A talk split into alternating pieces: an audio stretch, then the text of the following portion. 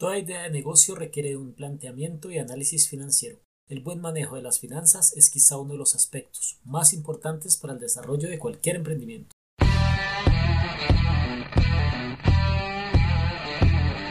Hola Makers, este es un espacio donde hablaremos de emprendimiento e innovación desde el cero. En este podcast queremos compartir con ustedes información relevante para las pymes, entrevistas con emprendedores e invitados especiales, datos interesantes, coaching empresarial y relatos de vida. Bienvenidos.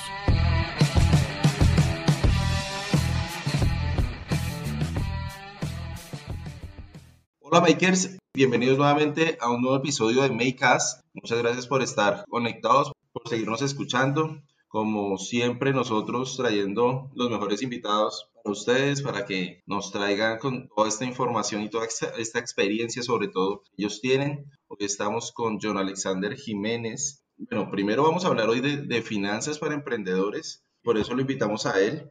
Él es economista de la Universidad de los Andes, con un énfasis en finanzas, especialista y magíster eh, en finanzas corporativas del CESA, Doctor of Finance de la Swift Management eh, Center University, candidato doctor en Administración Financiera de la Universidad Central de Nicaragua. O sea, John tiene una formación en tema de finanzas una, una, cosa grandísima, así que todo lo que vayamos a hablar hoy eh, nos va a traer muchísima información. Más de 17 años de experiencia asesorando, consultor, también inversionista. Seguramente en otro momento lo invitaremos para que hablemos solamente de temas de inversiones. También es docente de algunas universidades como la Universidad del Rosario, que fue ahí donde lo, lo conocí, donde tuve la oportunidad de conocerlo, del CESA, de la Universidad de los Andes, de la Tecnológica de Bolívar, entre otras. Entonces, John, muchas gracias por aceptar la invitación. Bienvenido a. ¿Cómo está? Muy bien, muchas gracias Alexis por invitarme y a todas las personas que están escuchando este podcast. Bienvenidas y bienvenidos. Muchas gracias, John. Y como lo decía al principio, lo que vamos a hablar hoy es de finanzas para emprendedores, porque para nosotros, dentro de Make Más, nos dimos cuenta que las finanzas, pues, es algo muy importante, es como esa, esa base que seguramente no se le da el valor que se le debe dar, y por eso quisimos tenerlo hoy a John para que nos explique y nos cuente un poquitico como arrancando sobre finanzas para emprendedores, ¿qué es, lo, qué es eso que debe tener esos emprendedores como muy presente? Como, ¿De qué deben arrancar? Sí, regularmente cuando estoy con emprendedores siempre doy dos ejemplos o, suelo dar dos ejemplos de qué es las finanzas para un emprendedor. Regularmente el emprendedor está muy entusiasmado con el tema de las ventas y quiere vender como sea, cataloga su éxito con las ventas, pero, pero la, y las finanzas las releva a un segundo o un tercer plano. Y esto es semejante cuando usted va un, con un automóvil y cuando usted está en una competencia de autos, pues lo rico es ir rápido, porque pues el ir rápido le permite a uno asegurar la victoria. Eso es más o menos querer vender. Pero eh, olvidarse de las finanzas es como olvidarse de la gasolina. Entonces es como olvidarse de los cauchos, de las llantas. Entonces, si uno llega y va muy rápido, fantástico, pero si no tienes gasolina, pues te quedas en la mitad de la vida y perdes todo. Eso es semejante a algún emprendedor que solo se dedica a vender y a vender y a vender y a sacar producto o servicios, pero que no se dedica a la parte financiera y de un momento a otro se queda sin liquidez y la competencia y ve cómo la competencia lo pasa porque no tiene ya cómo responder a la carrera también es como un partido, ¿no? Todos quieren, en un partido de fútbol quieren todos meter gol, ¿no? E, es el momento ideal de un, de un partido de fútbol es cuando se mete el gol, pero se olvida uno del estado físico. Entonces puedo ser una persona muy buena y muy diestra para meter goles, pero pues si me la paso haciendo jarritas todo el tiempo. Entonces, pues nada, simplemente eres un buen jugador, pero a los 10 minutos ya te tienen que sacar porque no tienes estado físico. Entonces, exactamente le pasa a un emprendedor cuando no se dedica a las finanzas, pues es como no tener buen estado físico, puede ser un buen estratega para meter goles y todo, pero pues si no si tiene estado físico, pues de nada sirve. ¿sí? Entonces le dicen el futbolista eh, financiero, porque es el banquero, se la pasa en la banca. Entonces, eh, eso es básicamente lo que es las finanzas para un emprendedor. Mira, mira yo que eh, esos dos ejemplos, esas dos, esas dos metáforas que nos da eh, son, precisamente lo que nosotros hemos vivido cuando acompañamos emprendedores. Y claro, el tema de las ventas es muy importante, pero eh, esa base de las finanzas, el poder conocer los gastos, y, y nosotros siempre decimos, y no, y no sabemos si estamos mal en eso, es que un emprendedor no tiene que ser contador público o economista, pero sí tiene que saber algunas cositas básicas, unos indicadores claves que puede controlar de alguna manera y poder hacer más eficiente su actividad. Nosotros hablamos, y, quiero que hablemos como un poquitico de eso, el tema de los ingresos eh, como esa composición de ingresos menos costos, menos gastos, menos impuestos o carga financiera, que es como las cuentas más grandes, y al final genera una utilidad. ¿Cómo se puede ser más eficiente en eso?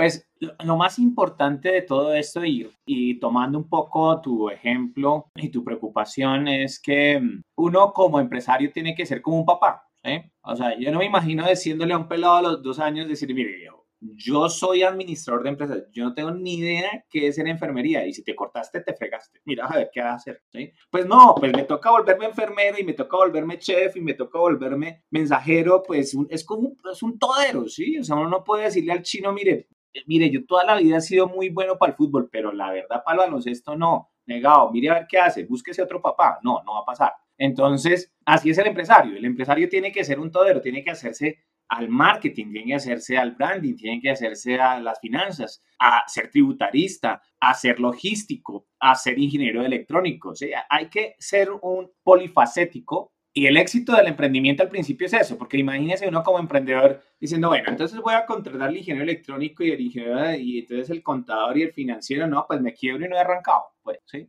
Entonces ahí es donde está eh, la clave. Ahora, en, la, en cuanto a la pregunta, para la respuesta concreta, mire, esto es igualito cuando usted está organizando un viaje, o sea, no es otra vaina. Es entonces usted quiere ir, entonces usted, ¿qué, qué es lo que hace para un viaje? Pues dice, lo primero que es que tengo que comprar tiquetes, tengo que mirar a ver dónde voy a hospedarme, comprar la maleta, la ropa y a dónde voy a viajar. Entonces, todo, pues imagínese usted yendo hacia Europa y llegando a Europa y le pregunta a la gente de, frontera, ¿y usted para dónde va? No, no tengo ni idea. ¿Y, y, qué hotel? No, no, pues va a mirar. Oiga, ¿y, y usted tiene para comer? Pues va a mirar a ver dónde la levanto. No, pues básicamente no lo dejan atravesar la frontera y dice, este tipo es un perdido, ¿sí? Entonces, Así es un empresario. Un empresario entonces tiene dice, bueno, yo tengo que hacer qué para poder montar este, emprendimiento y básicamente se tiene que hacer, bueno, básicamente eso es como muy, como se, ve muy simple, pero no es simple. Tiene que hacerse cuatro preguntas. La primera pregunta es, después de generar los ingresos, obviamente, realmente se tienen que hacer cinco preguntas, para serte sincero. Eh, lo que pasa es que la quinta me, me preocupa hacerla, pero bueno, vamos con las quintas. La primera pregunta es, oiga, yo tengo unos costos y unos gastos. Hay que separarlos. Entonces, el costo es lo que está directamente relacionado con el producto y servicio. El gasto es lo que genera el apoyo operativo para generar. Cuando usted va a hacer unos huevos, entonces el costo es la mantequilla, es la sal y es el huevo. ¿Y cuáles son los gastos? Ah, el, salario de del chef, el salario, el, el servicio público, todo lo que está relacionado para poder apoyar el negocio y vender unos huevos. Entonces, identificarlos muy bien. Es que infortunadamente somos unos berracos para saber cuáles son los costos, pero los gastos le hacemos los de la vista gorda. ¿sí? Entonces, hay que identificar bien cómo son los gastos y saberlos imputar en el precio, porque regularmente somos unos berracos regalando la mercancía. Entonces, metemos solamente el costo, pero el gasto no. Y entonces, ¿quién va a pagar los gastos? Los gastos no pagan solos. Entonces, el primer punto es eso. la segunda pregunta es, oiga, ¿yo le voy a dar crédito al cliente? Pues obvio, porque si no, no va a vender mi competencia así. Bueno, pues ese obvio es, ¿y dónde va a sacar la plata para financiar al cliente? No, pero pues tranquilo, eso va y viene, sí, va y viene, es que va y viene a la quiebra, ¿sí? Porque usted dónde va a sacar la plata. Entonces tiene que preguntarse, voy a dar crédito y ese crédito, ¿cuánta plata significa? Lo segundo, entonces, en ese orden de ideas es, ¿tengo que tener inventario? Mm, no sé. Bueno, y si tiene que tener inventario, ¿usted tiene plata para tener inventario? El inventario es una cosa tenaz. Pregúntele al dueño de la Panamericana. El 60% de su, de su plata está metida en inventario. Entonces, ¿cuánto tengo que tener en inventario? ¿Cuánto tengo de, que tener de cuentas por cobrar? Ahora, no tengo ninguno de los dos, fantástico. O sea, te doy la mano, te estás quitando un dolor de cabeza así de grande, pero lo dudo. Regularmente todos los empresarios que me llegan a mí me dicen, no, mire, yo no necesito cuentas por cobrar inventarios. A los dos años me están llamando, yo no tengo plata para pagar los inventarios, ¿qué hago? ¿Dónde saco la plata? Y dice, no, que no tenía inventarios, parce. Sí, sí, pues que sí, sí, tiene razón. Bueno, después entonces la pregunta es, ¿cómo va a pagar los impuestos? ¿Cómo así impuestos? Yo soy chiquito, yo no tengo que pagar impuestos. Eso es como los de pantalones largos, pero los de pantalón cortico no pagamos impuestos. La frase típica, ¿sí? Es, en la vida hay dos cosas seguras, la muerte y los impuestos. Entonces, cuente con ello. Tenga que saber cómo es que va a pagar los impuestos. Si no va a pagar los impuestos, comienza en reversa. Entonces, revise bien todo el esquema tributario de donde esté y aliste la platica. Y eso es muy importante que desde chiquito se acostumbre a tener una alcancía para los impuestos. Lo que es el IVA, lo que es la renta, lo que es el ICA, eso va a una alcancía diferente. Y esa alcancía no se toca. Esa alcancía es del abuelo y uno al abuelo no lo chalequea. ¿Listo? Entonces, vamos a, en ese tema. Lo segundo es, ¿de dónde va a venir la plata? Y ahí se vienen dos preguntas muy importantes. Y es, para pagar todo esto, para pagar esos costos, gastos, para pagar impuestos, bueno, para pagar todo lo que se tiene, ¿de dónde va a salir la plata? Bueno, vienen tres fuentes de financiación. Evidentemente, la primera son las utilidades, pero regularmente un emprendimiento no tiene utilidades los dos primeros años. Y si lo tiene, me llama, mi teléfono es, no, mentira. Porque pues, eso es, éxito seguro. Eso es imposible que un emprendimiento tenga el punto de equilibrio los dos primeros años. Es muy difícil. Seguramente cuando todos me llegan, no, mire, sí, yo tengo, yo tengo. Sí, ¿y dónde está su sueldo? ¿Cómo si sueldo? Sí, ah, usted no come. Ah, cuando comienza a meterle que el sueldo, que ahí comienzan a mirar que realmente no había utilidad. Pero una fuente de financiación es la utilidad, es decir, yo con lo que gano puedo financiar toda esa cantidad de cosas que hemos dicho. Lo segundo es si tiene, necesita fuentes de financiación como un crowdfunding, como un fondo de capital privado, como una, un crédito bancario, bueno, cualquiera de esas fuentes requieren pagar intereses y amortización a capital, ¿cómo lo va a pagar? Y lo último es, ¿quién va a poner la plata? No, que la plata va a poner mi papá, que la plata la voy a poner yo unos ahorros. Bueno, y, esa plata no se va a rentar, sí tiene que rentar y tiene que pagarse. Entonces ahí está la situación es, usted cuando es empresario tiene casi que tres sombreros.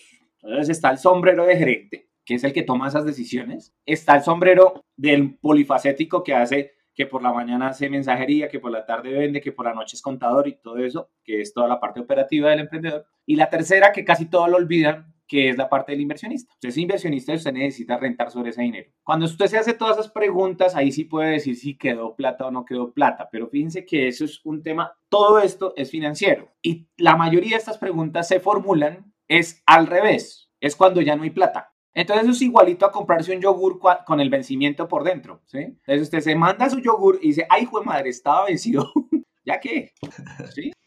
Sí, mira, y mira yo que me voy a volver un poquitico a algo muy, muy clave y muy importante que, me pareció y que he tenido la oportunidad, pues, desafortunada oportunidad de acompañar a algunas empresas, bueno, ya, ya desde un tema más eh, financiero, que es algo que me dedico por fuera de, de Make En este tema de pandemia, lo que pasó es eso que usted acaba de decir. Se mandaron, ya se habían mandado el yogur y ya después fue que se dieron cuenta de la, de la fecha vencida. O sea, muchas veces hablando con gerentes, eh, cuando hablábamos de estas dos, de, del tema de cartera, todos estos temas de, ventas a crédito, el tema de inventarios, ellos no tenían dimensionado, yo no sé si, si sus asesores financieros o sus contadores no se, no se los cuentan, diciéndole, oiga, es que usted tiene una plata ya al final usted también se convierte en un banco porque usted también está financiando eh, eh, esa, eso que usted está vendiendo, los está financiando a ellos. Muchas veces ese costo del dinero, el empresario o el emprendedor sacaba créditos en un banco pagando una tasa de interés, pero ese costo al final no se lo trasladaba a, su, a sus clientes. Y sus clientes adicional, su rotación de cartera, que son el número de días que se demoran en pagar, pues era, estaba por encima de 90,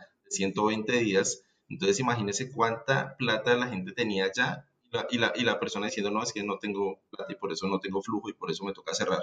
Y porque mis clientes no están pagando y adicional tengo un montón de mercancía que no estoy vendiendo. Entonces, en estas dos grandes cuentas que es inventarios y, y cartera, pues ahí hay mucha plata metida y las empresas no lo tienen como tan dimensionado, ¿no?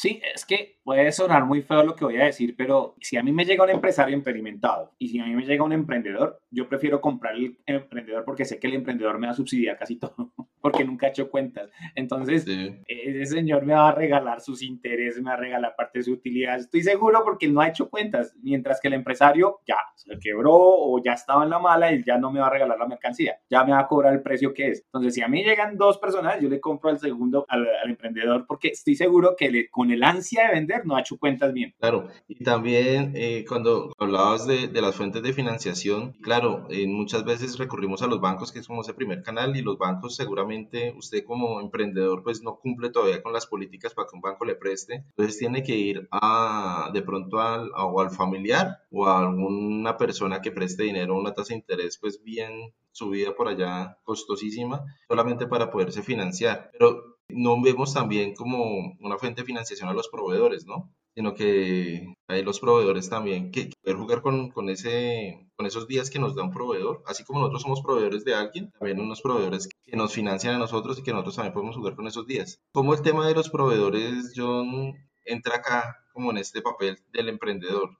Realmente eh, la evaluación de las fuentes de financiación es un tema supremamente importante antes de iniciar cualquier emprendimiento, porque este es uno de los temas de más o menos cuando usted hace un edificio y dice, y cuando ya tiene el quinto dice, oiga, ¿y sabe que sería bueno meter un sótano? No, pues ya te fregaste, ya no metiste el sótano. ¿sí? Entonces, tal cual es cuando tú llegas y dices, en el primer día me voy a financiar con bancos. Pues ya te financiaste con bancos y ya de ahí en adelante la situación es muy compleja. Los proveedores regularmente son una fuente de financiación que se da en una segunda o tercera etapa porque regularmente los proveedores pues no dan financiación a una persona que no haya generado como un historial crediticio o que no haya generado un track record en términos de ventas o de utilidades porque da miedo, ¿no? Da miedo que pues sea uno parte del experimento y eso es lo que nadie quiere. Entonces, regularmente siempre uno debe comenzar con fuentes de financiación que no requieran aporte, eh, amortización a capital. Eso es lo principal. ¿Qué significa eso? Significa que yo no tenga que devolver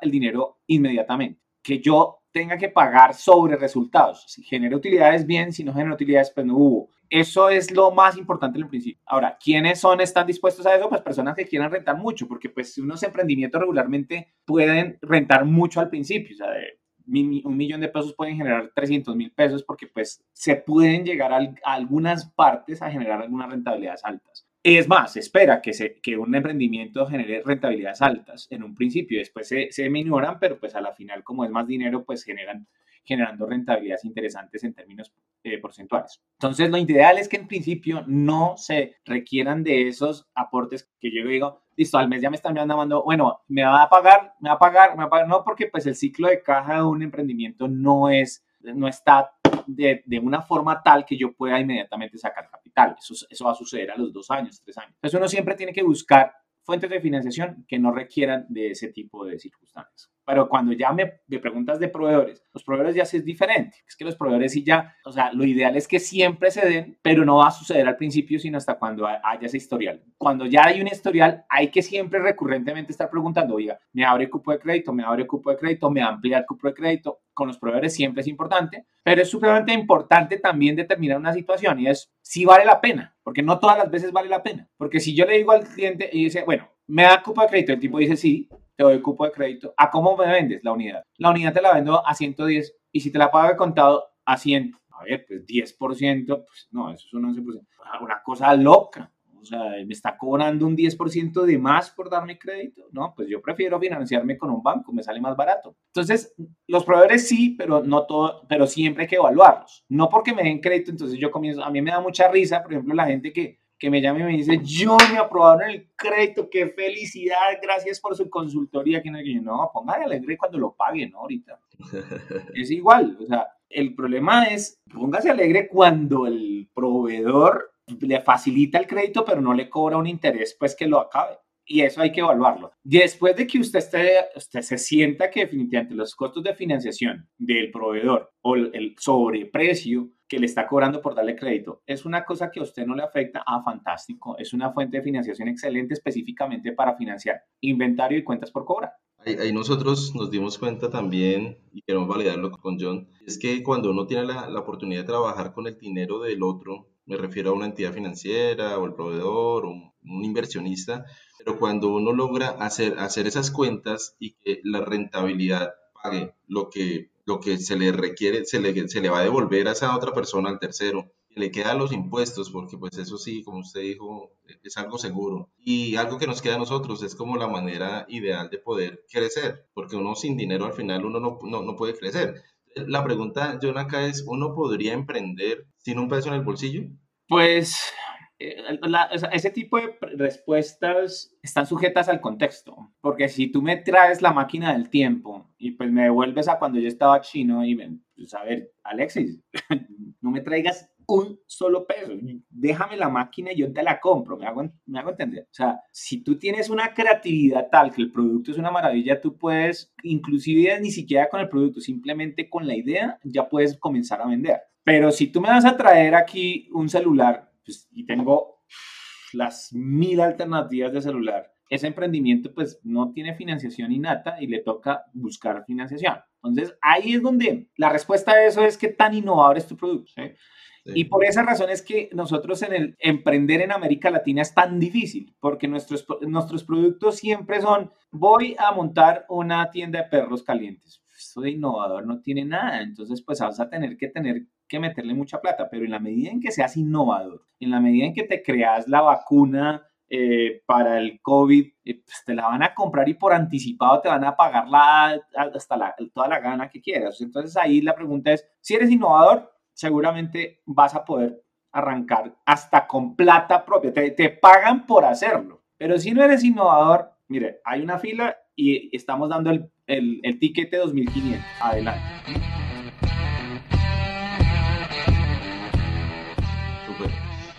Eh, me, voy a volver a, un pedacito que usted habló ahorita de flujo de caja, que seguramente es un término que para las personas que nos escuchan no es como tan común, y es pues el dinero que necesitamos todos los días para que nuestro negocio funcione. Y ese flujo de caja también hoy en día, después de pandemia y pues en el momento en el que estamos, se ha visto bien, bien, bien, bien complicado conseguir ese dinero para sostener. Y el gobierno pues ha dado algunas ayudas, y, pero no suficiente. ¿Cómo el flujo de caja entra en este mundo emprendedor? Pues mira, yo siempre la caja siempre la asocio con el corazón. El corazón es el que irriga la liquidez por todo el cuerpo, o sea, irriga la sangre. Y pues si tú no tienes un buen corazón, te tornas pálido y hasta moribundo. El gran problema de un emprendimiento que no tenga un buen corazón es que no va a poder salir adelante. ¿Qué significa eso en términos empresariales? Significa que si tú no tienes una buena liquidez, si no tienes un buen, una buena caja para bombear la liquidez cuando la necesitas, pues te vas a morir. El gran problema de la liquidez es que de la liquidez se habla antes, no en el momento ni después. Tú tienes que hacer las cuentas de si tienes plata o no tienes plata para poder hacer lo que quieres hacer, antes, no después. Entonces, no es como las rumbas de adolescente que, que se arman en dos minutos y a las dos horas todo el mundo está enrumbado y a las y, al otro lado está en Instagram y Facebook todo hablando, qué buena fiesta, pero es que las buenas fiestas son las que no se planean. Eso no pasa en el, en el emprendimiento. Las fiestas hay que planearlas. Y lo que hay que planear es, ¿tengo el billete o no tengo el billete para llegar a donde yo quiero? Ahí es donde yo tengo que decir, bueno, ¿qué necesito pagar? El arriendo, el, alquiler, mi bus, mi almuerzo, tal. ¿Todo eso lo tiene? No, no tengo. Pues entonces no arranque. Espere hasta cuando tenga el dinero. Pero sí, entonces nunca voy a arrancar. Pues a ver, ¿cuál es el afán para arrancar, para quebrarse? Pues no, es mejor no arrancar. ¿Sí? Si yo te digo que en el 80% de las veces este avión aterriza, pues es mejor no, pues si no tienes alma de paracaidista, pues es mejor que no te montes. ¿Sí? Entonces, hasta cuando tengas la posibilidad de que el avión aterrice el 99.9% de las veces, pues te vas a montar, antes no. Y ahí entra una palabra o un concepto bien importante y es el presupuesto. las personas no estamos acostumbrados, ni siquiera en nuestras finanzas personales, hacer un presupuesto básico que hoy en día en internet se baja una plantilla y hay un tema de ingresos, gastos y saber cuánto le queda para poder tomar decisiones financieras, que pasa lo mismo en un emprendimiento. Sí, eso pasa mucho en los países tropicales uno sabe quién es del trópico y quién es de los extremos, si planea o no. Porque es que cuando tú eres chino de dos años, de tres, cuatro años, y no planeas una chaquetica, ¿sí? Como para el invierno, pues básicamente vas a ser parte del paisaje.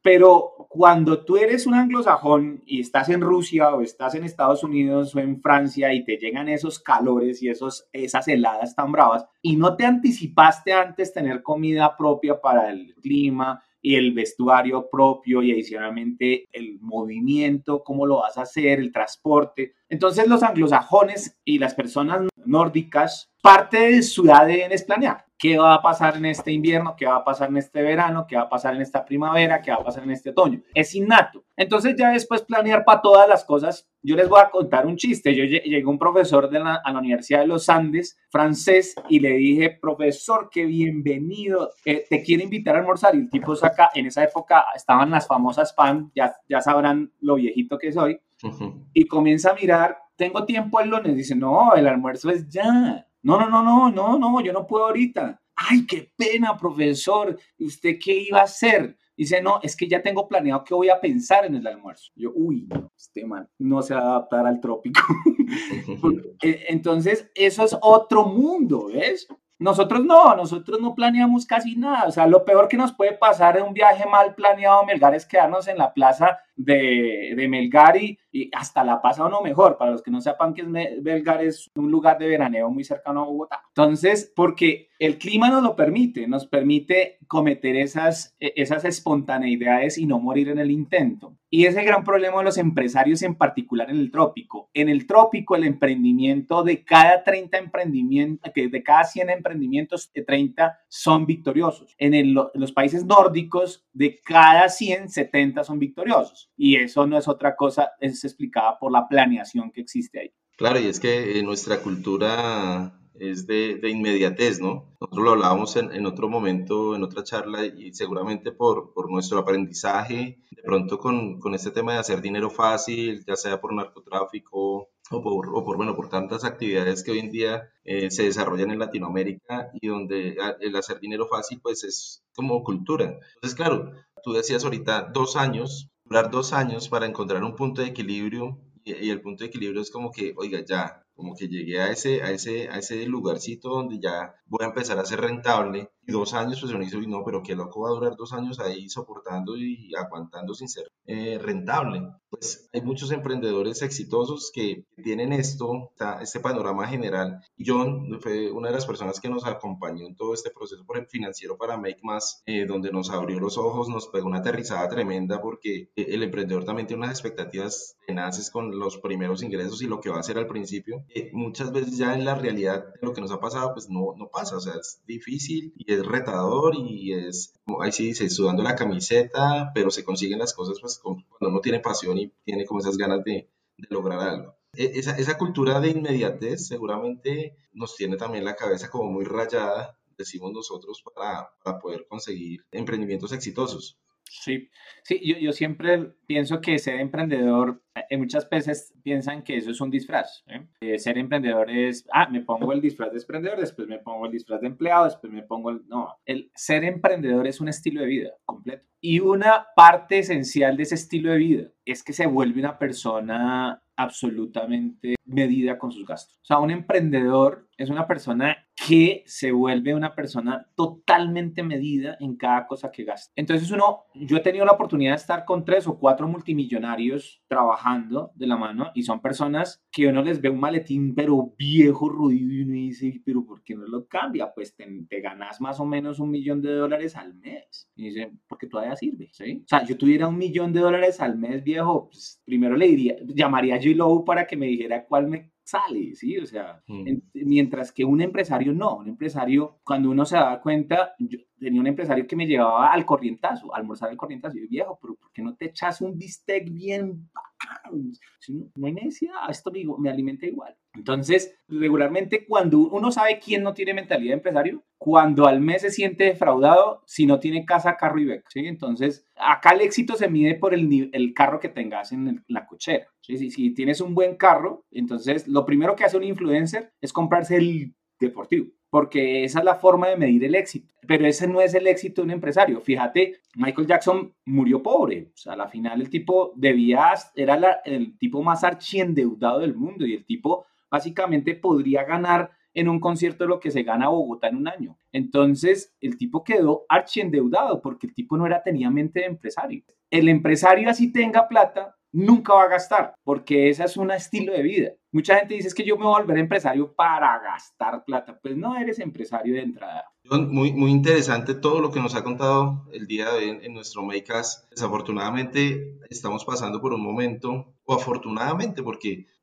por ejemplo, nosotros somos un ejemplo de que se pueden hacer cosas en tiempos de crisis. Make Más eh, arrancó en plena pandemia y se nos ha, el tema tecnológico, el tema, bueno, un montón de herramientas que se nos han abierto y puertas que se nos han abierto para acompañar todos esos emprendedores, todas esas eh, empresas, donde usted hablaba hace un rato de la innovación. Y claro, innovar no solamente un producto nuevo, la innovación también puede ser en un indicador. Oye, usted cómo puede ser más rentable, puede ser más eficiente en lo que hablábamos ahorita de los inventarios. Y quiero hacerle como esta pregunta, ahorita que estamos en, en, en tema decimos post pandemia, pero estamos todavía en un momento crítico. ¿Cómo ve usted el panorama de, los, de, las, de las empresas, de los, de los emprendedores? lo primero que yo quisiera decirle a los emprendedores es que se ganaron un, un, baloto, porque en un momento como estos, que son semejantes a la Segunda Guerra Mundial, que son semejantes a la crisis petrolera del 70, que son semejantes a la crisis de Lehman Brothers, se cambian toda la estructura, se cambia todo. Y el modelo que funcionó ayer, lo más seguro es que no funcione mañana. Lo primero que tenemos, tenemos que hacer como personas es que no debemos esperar que el mundo mañana sea igual que cuando era antes. Eso es lo primero que tenemos que despegarnos, esa idea de que, ay, ¿cuándo vamos a volver a la normalidad? Cuando te refieres a la normalidad, que ibas a hacer cosas como las que hacías antes, eh, la única forma de volver a eso es en las películas, ¿sí? No vas a volver en la vida a hacer no, esa normalidad. Ahora tiene esa nueva normalidad que hemos escuchado tanto ese término, que muchos pensábamos que era temporal, que esa nueva normalidad era que iba a ser por meses, pues no, esa va a ser por unos 20 años, ¿sí? Mire, solamente comentarios como que ya todo es con la pandemia. Entonces, la ONU acaba de decir, la próxima pandemia va a ser eh, la eh, la falta de, lluvias en los territorios. Entonces, eh, resulta que se está muriendo más gente en, accidentes automovilísticos que en la pandemia. O sea, ya todo va a ser comparado con la pandemia.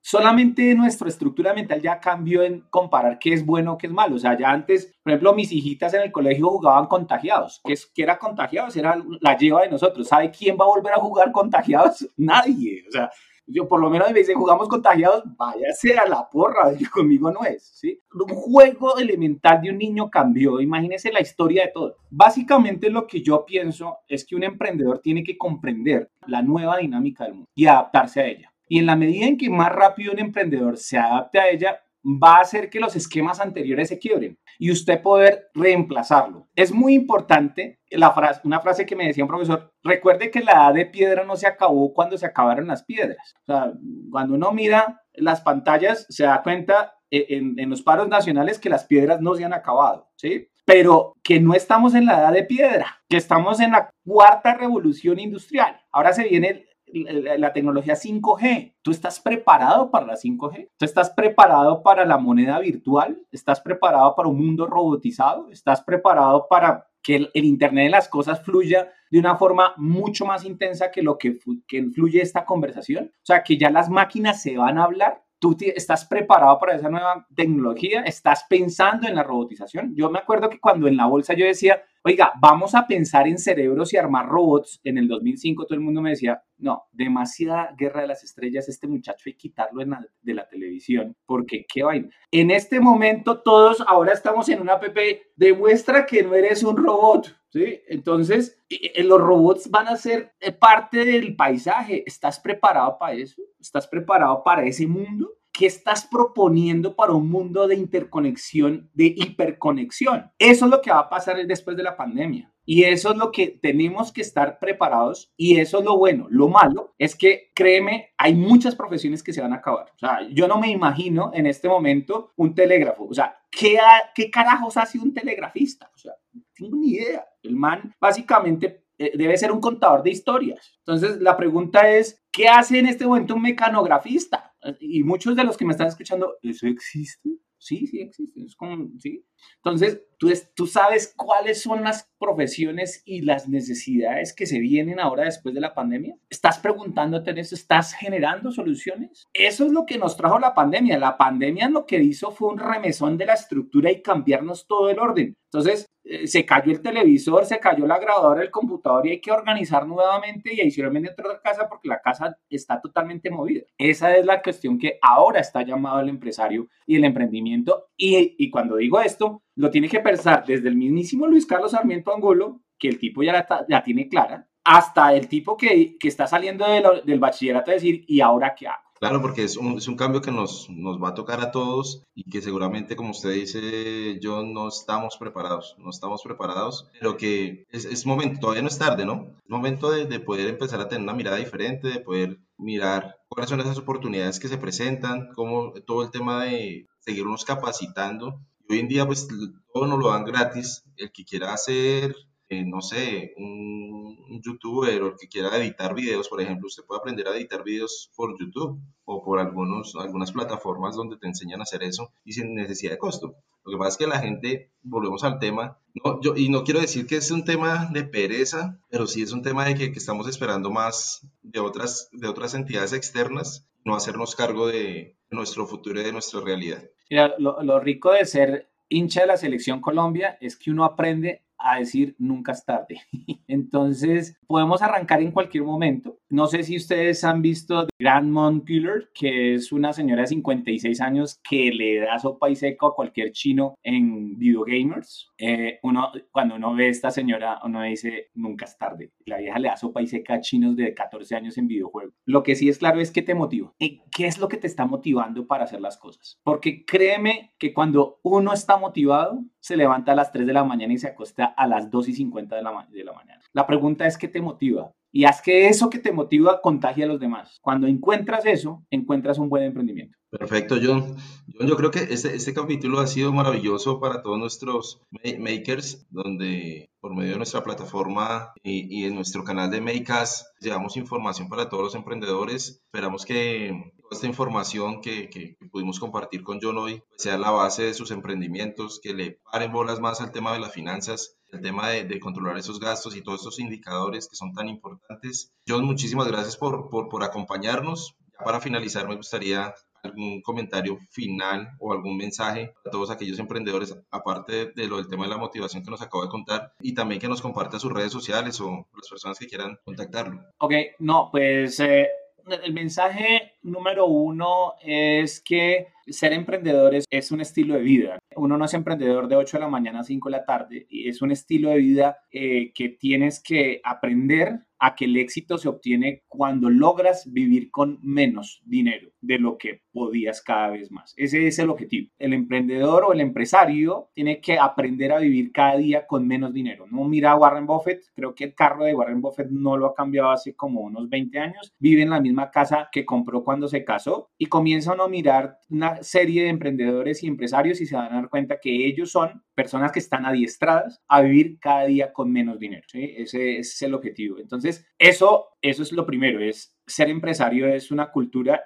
y es compleja. Cuando los empleados te dejan vivo, el banco no te deja vivo. Cuando logras capotear el banco, no te deja el Estado con los impuestos. Cuando no te deja el Estado con los impuestos, la competencia está lista para terminar con lo que quedó. Entonces, es una guerra constante que tiene muchos méritos personales y a la final eso es lo que es bueno de ser emprendedor y empresario, es lograr superar cada uno de esos retos. En cuanto a redes sociales, mire, yo la verdad te cuento que me aparté absolutamente de las redes sociales por una razón muy simple. Son un distractor para mi formación y yo soy una persona que tengo que leer por lo menos un libro semanal y tengo que hacerme un curso de cursera o algo así eh, cada mes. Entonces, eh, todo lo que me quite tiempo para e-, ese objetivo, para primero el objetivo para mí es mi relación con Dios, mi relación con mi familia y mi formación académica constante. No está dentro de mis prioridades y eso precisamente quedó chulida las redes sociales. Entonces salió de mi vida las redes sociales, lo único que tengo es el LinkedIn, que básicamente lo tengo es para poderme mostrar de una forma más profesional cuando yo, cuando yo hago alguna consultoría. Pero pues nada, yo creo que lo más interesante es que el contacto es a través de Alexis. Alexis es un alumno avanzado de mis, de mis clases, entonces quien me quiera contactar está Alexis y con todo el gusto lo puedo atender.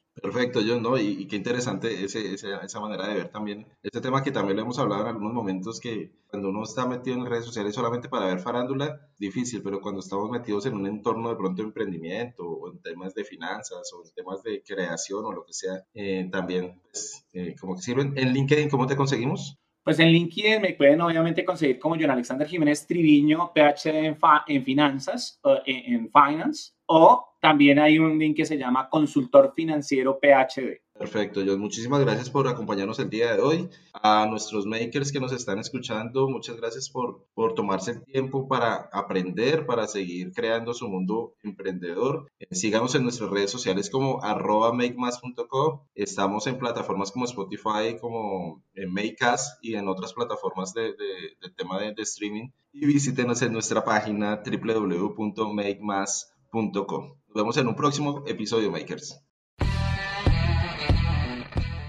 Nos apasiona vibrar en la misma sintonía. Queremos estar más cerca de ustedes en estos espacios de aprendizaje. Síganos en nuestras redes sociales como arroba makemas.co. Visiten nuestra página web www.makemas.co y no olviden compartir con su amigo emprendedor.